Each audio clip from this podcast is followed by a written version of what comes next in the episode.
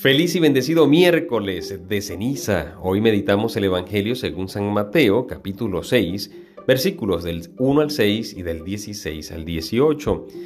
Llama la atención cómo el Señor a sus discípulos y por lo tanto a cada uno de nosotros nos enseña a cómo practicar las obras de justicia ante los hombres. De manera especial la limosna, la oración y el ayuno. Y es que todo esto Todas estas prácticas tienen un sentido y tienen un fin y es Dios. Todo lo que hagamos que sea para agradar al Señor.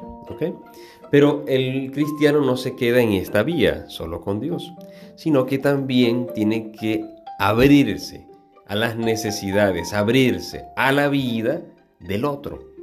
Como lo decía el Papa Benedicto XVI en una oportunidad, el alma tiene el alma por sí sola, es inmortal gracias a que nace del amor de Dios.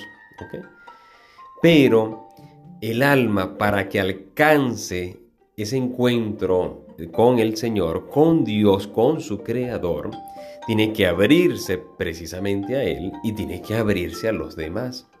Es decir, hay vida eterna cada vez que me abro a Dios y todas estas prácticas tienen un sentido y el sentido es agradar a Dios, apertura a Dios, lo hago por Él, pero también lo hago con el que tengo a mi lado, lo hago por el que tengo a mi lado, mi prójimo.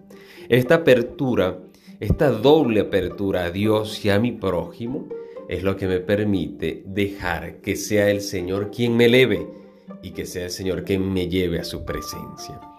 Hoy por ello, cuando oramos, no solamente oramos y entramos en nuestra habitación, como dice el Evangelio, sino que oramos juntos también. En la Eucaristía oramos juntos como comunidad. Cuando alguien me pide oración, Padre, ore por esto. O si yo te pido oración a ti, ora por mí en este momento, como dice el Papa, nuestro Papa Francisco, oren por mí. Es buscar y es reconocer también esa fraternidad, esa comunión, porque vamos juntos y es orar todos juntos, el uno, los unos por los otros.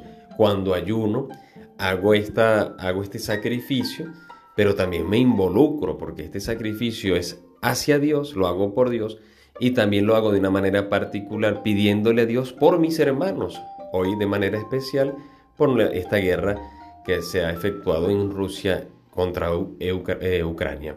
Entonces, estas guerras o el que esté necesitado, el que tengo a mi lado, mi vecino, que tengo, que, que está necesitando, a ese ayuno, ese sacrificio lo hago también por él. Pero también en medio de los sacrificios nosotros estamos pendientes.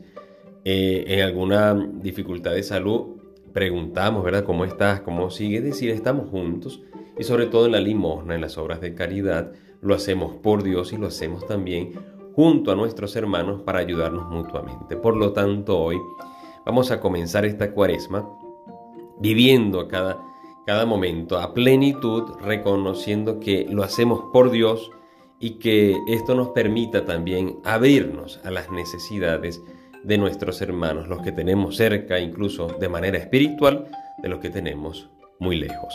Que Dios te bendiga y te guarde en el nombre del Padre y del Hijo y del Espíritu Santo. Amén. Recuerda, Órate en fe y escucha que el Señor ya te está hablando.